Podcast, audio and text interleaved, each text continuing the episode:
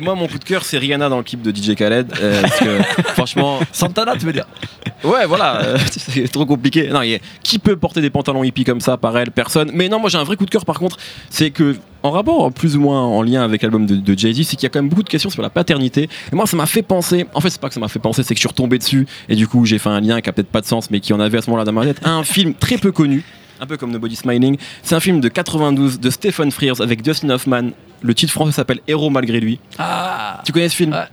Avec. Gina Davis qui est incroyable et Andy Garcia dedans et en gros c'est un père assez euh, non pas indigne mais qui est pas qui est pas du tout exemplaire qui a alcoolique etc qui a des dettes partout et qui en fait euh, va sauver malgré lui vraiment euh, des gens qui a un avion qui vient de s'écraser il va sauver quasiment tout l'équipage.